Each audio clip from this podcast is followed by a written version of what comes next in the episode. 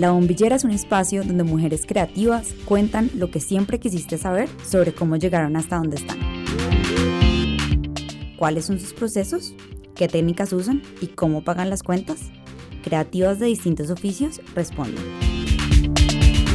Yo soy Adela Cardona. Yo soy María Fernanda Villegas y somos Null Media. Bienvenidos al podcast de La Bombillera.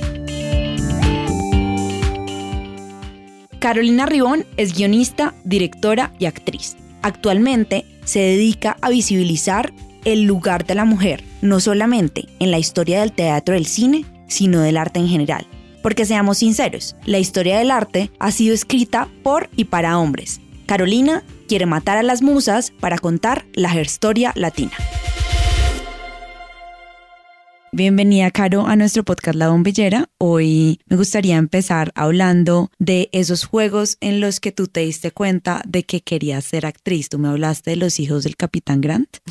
sí. Bueno, todo eso va a que tuve de verdad como la fortuna de crecer con mi hermano menor, solo nos llevábamos dos años y medio, y mis papás se la pasaban viajando y comprando ropa a lo loco. Entonces, eso hacía que Feli, mi hermano y yo, duráramos mucho tiempo solos en los vestidos de los almacenes, atrás de los racks de los almacenes, inventando historias para pasar el tiempo. Y uno como de esos grandes referentes que vino de mi abuelita por parte de papá que amaba las películas de Disney en persona era Los hijos del Capitán Grant. Y para nosotros era súper especial porque era como una película gringa de Disney en donde por primera vez veíamos que los personajes viajaban a Bolivia y yo por parte de mamá soy boliviana. Así que esa historia y esa película nos dieron mucho material para jugar con mi hermano en todas partes mientras mis papás compraban. Y tú eras la hija del capitán Grant. Yo era la hija del capitán Grant, mi hermano era el hijo del capitán Grant y depende del lugar donde estuviéramos como que acoplábamos la historia. O sea, si estábamos en un restaurante nos metíamos debajo de la mesa a jugar que estábamos en la cena donde la película estaban debajo de la mesa, en un crucero, escondidos, comiendo pan. Entonces también tratábamos como de replicar la película, pero también le poníamos un montón de nuestra imaginación. Tú me contaste que ya un poco más grande en el colegio eh, encontraste que tu motor también era la rabia porque hubo unas experiencias interesantes con la Cenicienta y con cómo te llamaban los profesores. ¿Me puedes contar? Yo estuve en un colegio donde el arte era cero importante. O sea, tú eras la dura, la inteligente, si eras bueno en ciencias, matemáticas, como en lo que convencionalmente llamamos como inteligencia, ¿no? Y yo era la bruta, literal, ni siquiera para las otras personas como los otros estudiantes, como mis compañeros, porque tampoco fueron amigos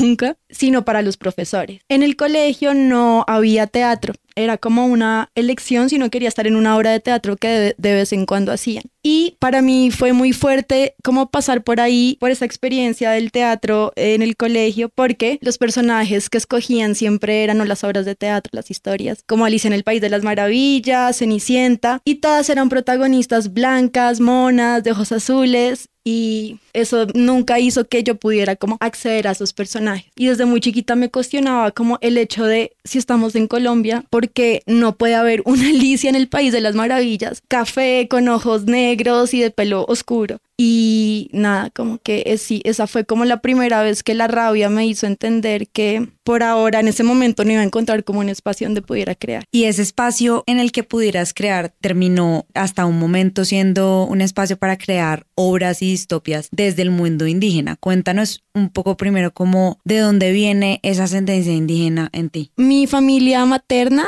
también como su línea materna, es ultra suramericana. Entonces, mi abuelita es boliviana, su mamá es chilena, pero su papá es peruano, pero los papás de mi, abuel de mi bisabuelo son bolivianos. Y mi tatara tatarabuelo fue tres veces presidente de Perú. Entonces, es muy fácil como encontrar nuestra genealogía. Y un día buscándola, porque me di cuenta que era café de ojos oscuros, de pelo oscuro, nos encontramos con que todo el árbol iniciaba en Catalina Huanca, que fue una princesa inca y Huanca en Perú y es súper como famosa ya porque Pizarro le pidió sus tesoros a cambio de salvar a Tahualpa. Entonces, cuando yo descubrí que tenía como una línea directa indígena, como que nació un nuevo motor que era preservar la cultura de los pueblos indígenas colombianos a través del teatro. Entonces, un poco tu carrera ha estado ligada a crear esos espacios que tú no encontraste para ti misma también. Exactamente, como eh, cuando yo estaba estudiando teatro, yo juré que uno salía, te contrataban, eras parte de un grupo, hacías un casting y ahí quedabas en una serie, en una película, como nunca te explican en la carrera de qué va la vida real del teatrero colombiano, además, porque obviamente si tú tienes referentes como de grupos de teatro europeos, es otra cosa. Entonces apenas me gradué, pues me tocó tirarme a ser dramaturga, directora, productora, directora de arte y hice mi primera organización sin ánimo de lucro con la que hacía las obras de teatro. ¿Y te acuerdas de algún error que hayas cometido que tú dijeras, fue pucha, si me hubiesen dicho antes de esto, ¿tú qué le dirías?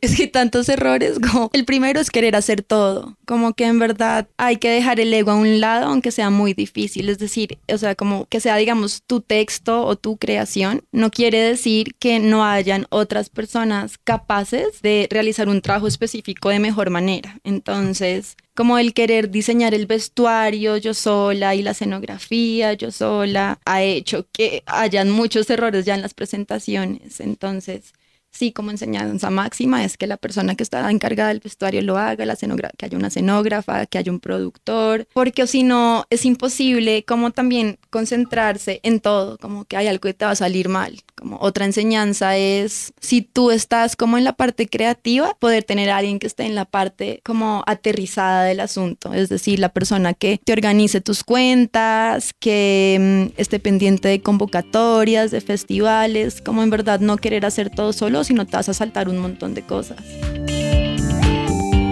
La Bombillera es un podcast donde encuentras a tus ídolos. Entrevistamos a mujeres creativas sobre cómo llegaron hasta donde están. Pero me acabo de acordar del peor error del mundo. ¿Y cuál fue? me gané una convocatoria al Ministerio de Cultura para montar mi segunda obra de teatro, que es sobre los guayú, y nunca te explican nada sobre pagar impuestos. Ay, no puede ser. Que yo no tenía ni idea y yo me gasté la totalidad del premio y al año me llaman de la DIAN a decirme que porque no he pagado los impuestos del premio que me gané y yo ya me había gastado todo. ¿Y cómo hiciste? Sacar de mi plata y de mis otras cosas. Entonces, como por favor revisen como todo lo que tiene que ver con impuestos y cosas reformales, porque es algo que uno no está enterado y que después en algún momento te cae. O sea, en cualquier convocatoria tiene uno que pagar impuestos. Exactamente. No tenía ni idea. Yo tampoco. Y me enteré a las malas teniendo que pagar. Ya saben, chicos, en cualquier ámbito creativo, acuérdense de los impuestos. Exacto. No, eso fue lo peor de la vida, tener que pagar un montón de plata después de habérsela gastado toda. ¿Y nos puedes contar de alguna obra de teatro que hiciste en esa etapa de tu vida y como un poco ese proceso de que va? Si alguien quiere montarse en la vaca loca de gestionar una obra de teatro, ¿eso cómo funciona? como primera cosa es como aprender a delegar cosa que yo aprendí como cinco años después. Sí. O sea que todavía estoy aprendiendo. Ahorita que estoy montando mi cuarta obra de teatro. Pero esa primera vez, nada, yo convoqué como a las actrices como de mi escuela, a las que yo admiraba, que me gustaban cómo actuaban. Y es muy difícil como tener credibilidad también como dentro de, de ese mundito en un principio. Entonces, por ejemplo, yo convoqué a nueve mujeres y en los primeros tres meses se fueron saliendo en fila una tras otra, tras otra, tras otra. Tanto así que tuve que recurrir a mi mejor amiga, que no es bailarina, no es cantante, no es actriz, solo le gusta mucho, eh, para que fuera una de las actrices porque me había quedado sin cast, digámoslo así. Y nada, después la primera obra fue como con ahorros de toda mi vida hasta ese momento y luego pues obviamente tienes un montón de becas como distritales y de festivales públicos. Entonces la primera primera obra que se llamaba Silencio. En verdad, no se llama silencio, sino que es el símbolo del silencio. ¿Cuál es el símbolo del silencio? Es paréntesis, puntico, puntico, puntico, paréntesis. ¿Y de qué iba silencio? Silencio es una obra que escribí pensando en un mundo donde los niños se rehusan a nacer porque no quieren nacer en un mundo en guerra. Entonces, estas mamás que viven en este pueblo, que es indígena, tienen como que empezar a crear unos nuevos rituales para dar a luz un hijo muerto que está protestando. Tenaz. Y toda esta conexión también con el mundo indígena y con el teatro y estas mujeres que convocas eh, nació también de un momento un poco más atrás en el que después de haberte ido a tu casa, haber podido estudiar teatro, tus profesores dijeron hagan una tesis sobre una mujer colombiana en el teatro y quedaste plop. Cuéntame, ¿por qué? Bueno, yo estoy en la Casa del Teatro, tú estudias allá tres años y no te gradúas con diploma ni nada, pero sí está el requisito de hacer una tesina o tesis de grado para poder graduarte. Yo estuve en una época, digamos, dorada de la Casa del Teatro, mientras que fue dirigida por una gran directora y gestora cultural que se llama Adela Donadío, pero en el último semestre nos dicen, el tema de su tesis de grado son las mujeres del teatro colombiano. Nosotros en el salón nos pusimos histéricos porque en tres años no nos habían nunca hablado en clase de historia sobre la mujer en el teatro. Entonces estábamos ultra bravos porque era como, ¿de qué nos están hablando? ¿Por qué nos van a poner a investigar sobre algo de lo que no sabemos, de lo que nunca vimos, de lo que no tenemos referencia, nada? Entonces esa fue como la primera vez que yo me di cuenta que la mujer en el teatro sí estaba un poco relegada. Y esa ha sido una preocupación que ha sido constante, pero que solamente se solidificó hace poco, como que entendiste, esto es lo que yo quiero hacer. ¿Cómo fue ese proceso? ¿En qué momento lo entendí? Pues en un principio como que yo encontré la causa indígena por como sentirme identificada, pero luego como de cinco años de trabajar con los Emberachamí, con los Guayú del sur de la Guajira, como que entendí que igual sentía que esa lucha era todavía un poco ajena a mí, que yo antes de ser indígena o descendiente de indígenas, soy una mujer de la ciudad creadora. Y eso pasó como después de ser mamá, como que me hizo repensar quién era yo, porque por dos años fui mamá y no fui Carolina y cuando ya como que pude reconocerme quién era, como bajo esas tres líneas, como mujer de la ciudad, creadora. Me encontré con que mm, las mujeres en el teatro local hemos estado invisibilizadas. Y no es a propósito, simplemente es como unas formas de estructura en que siempre la historia del arte se ha manejado también, ¿no? Como que todo esto pasó de ser una experiencia personal a yo tener como que acudir a teoría de historia del arte feminista para entender que no era algo como en contra mío, sino que era algo que estaba hasta el momento y que siempre había funcionado así. Y hay un episodio específico en el que tú dices, este fue el segundo motor de la rabia, porque yo voy a empezar a trabajar para visibilizar a esas mujeres en el teatro. ¿Nos puedes contar sobre esa anécdota? ¿Será lo de la universidad con mi asesora? El Teatro Colón. sí, bueno, gracias por dejarme contar esto. El Teatro Colón es un gran espacio para el teatro bogotano. Es el teatro, diría que más importante que tenemos en la ciudad. Es un teatro que depende también de, de platas públicas, de dinero público. Y aún así, el mes de marzo de este año, mes en que el mundo celebraba la, el mes de la historia de la mujer, el Teatro Colón decide sacar su temporada de teatro colombiano, con siete obras de teatro, todas dirigidas por hombres, como si las mujeres no fuéramos parte de esa mirada colombiana del teatro, ¿no? Con esa primera, con esa temporada de teatro colombiano, sacan un conversatorio donde la gente puede ir a hablar con los directores y amigos míos que saben cómo esta nueva lucha en la que estoy montada fueron, eh, preguntaron como, hey, ¿dónde están las mujeres directoras en el teatro, en el mes del teatro colombiano? Y la respuesta fue que aunque no había directoras de teatro colombiano, el escenario sí estaba lleno de actrices. Cosa tenaz. Tenaz. Como relegarla a, la mujer al único oficio como de actriz y no asumir y no darse cuenta que también somos mujeres creadoras, que ejecutamos, que tenemos una propia visión y que nos hayan ignorado así es como muy diciente, ¿no? Y fue, eh, sí, fue el último motor que hizo que quisiera tomarme esta lucha más personal que nunca, ¿no? Digamos que con un objetivo claro que es que las mujeres puedan llegar a esos espacios donde el arte es legitimizado. Y llegar a esos lugares también implica dejar uno de los roles que dentro de la historia del arte nos ha caracterizado la estructura y es el rol de musa. Cuéntame qué has trabajado sobre el rol de musa. Entonces, bueno, yo estoy casada con Felipe, que es un cocinero hace cinco años. Hacen, los dos tienen un negocio que se llama Garden Flat, es muy chévere, búsquenlo. sí, gracias. Y nada, como que para Felipe, él siempre me ha dicho que yo he sido su musa para crear, digamos, los platos que él cocina en Garden Flat. Felipe, mi hermano, es guionista y él siempre me ha cogido como su musa para crear sus guiones y sus cortometrajes y películas. Y entonces en el ámbito, digamos que en mi ámbito privado, como que siempre el, el, concepto de musa ha estado como ahí, ¿no? Y me gusta ser la musa de mi esposo, de mi hermano, de alguna amiga que quiera crear algo conmigo, pero ya en el ámbito profesional, mi nuevo reto es matar el concepto de musa. Quiero que la gente sepa que no solamente somos la inspiración de otros, también somos capaces de atravesar el arte con nuestra propia mirada y ser las personas que están escribiendo, dirigiendo y liderando proyectos artísticos. Y de esto se va a tratar tu próxima obra, ¿cierto? Entonces, mi siguiente obra se llama Las Musas Muertas. Como todo lo que escribo es ciencia ficción, porque yo todo lo veo como el fin del mundo. Y esta no es la excepción. Eh, las Musas Muertas es un mundo donde los hombres persiguen a las mujeres creadoras y las mujeres se han tenido que esconder para que no las atrapen, no las torturen, no las encierren en la cárcel. Entonces, la historia sucede en un escondite de la ciudad donde conocemos la historia de Asia, que es hija de una poeta, la historia de Soledad, que es dramaturga, y la de Jojo, que es una trapecista. Para acceder a nuestros contenidos, suscríbanse a Spotify, iTunes o Spreaker. También nos pueden encontrar en arroba nullmedia o en nuestra plataforma null.com.co o pueden ingresar a Acorde FD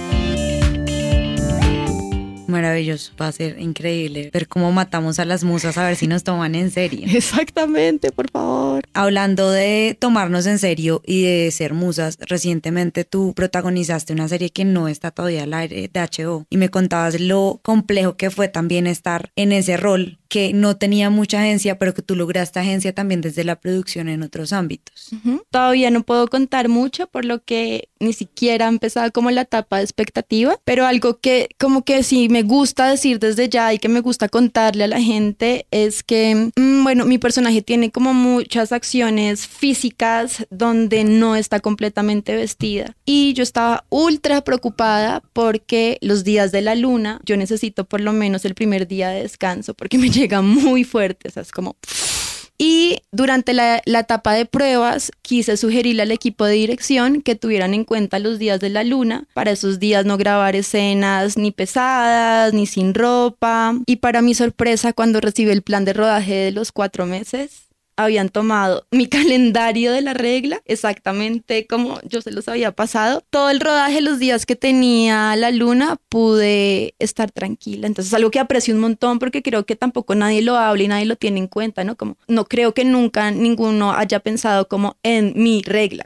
Entonces es algo que me, que me encanta contar porque también siento que desde lo chiquito y desde como lo cotidiano de nosotras podemos empezar como a romper esas estructuras que nos molestan. Y hablando de lo cotidiano, un poco para cerrar con tu último proyecto que está como semilla, ¿Nos quieres hablar de lo que puedas de, de Herstoria Latina? Entonces, esa era otra de, de mi motor rabia. Yo estaba estudiando la profesionalización em, con la Universidad de Antioquia y nuevamente para graduarte tenías que tener una tesis. Todo como el grupo de profesores me insistía un montón en escribir sobre el teatro y los indígenas, pero yo ya estaba en otro punto que era el teatro y la mujer. Y lo que quería hacer o lo que pretendía hacer, digamos que dentro de ese ámbito académico, era contar una pequeña herstoria de las creadoras contemporáneas en Bogotá. Herstoria es una palabra, un concepto que nació en los 60 gracias a como a las artistas feministas que se dieron cuenta que en la historia del arte, que la historia del arte era únicamente contada como a través de los hombres. Entonces crean la palabra herstoria como eh, contraposición de historia, asumiendo que history es como la historia de él y que herstoria, herstory es la historia de ella. Entonces, como que quise apropiarme como de esa palabra y pues la puse en español, Herstoria. Y Herstoria Latina van a ser unas entrevistas de tres minutos donde las artistas latinoamericanas van a contar quiénes son ellas, qué hacen, su discurso. Me interesa mucho como el discurso de cada uno artístico como que creo que eso es lo que hace falta, como teorizar sobre lo que hacemos también un montón. Y quiero que las otras mujeres artistas al ver estos videos se puedan sentir inspiradas y saber que existen directoras mujeres, dramaturgas mujeres, fotógrafas mujeres y que mm, el hecho de ser mujer como que también te trae una nueva perspectiva con relación al arte o en relación al arte. Completamente, porque no podemos ser lo que no podemos ver, ¿no? Exactamente. Si no sabemos que existe, tampoco lo podemos imaginar muchas veces. Pues bueno, Carolina, muchas gracias por este espacio, por contarnos parte de tu historia y por hacer parte de esta lucha de que nos abramos espacio a las mujeres en la industria creativa. Ay, gracias, Ade, porque siento que estamos en lo mismo igual. ¿Y en dónde te pueden buscar la gente que quiera saber más sobre tu trabajo? Entonces, por ahora es a través de Instagram, que es arroba cumbia Fantástico. Gracias.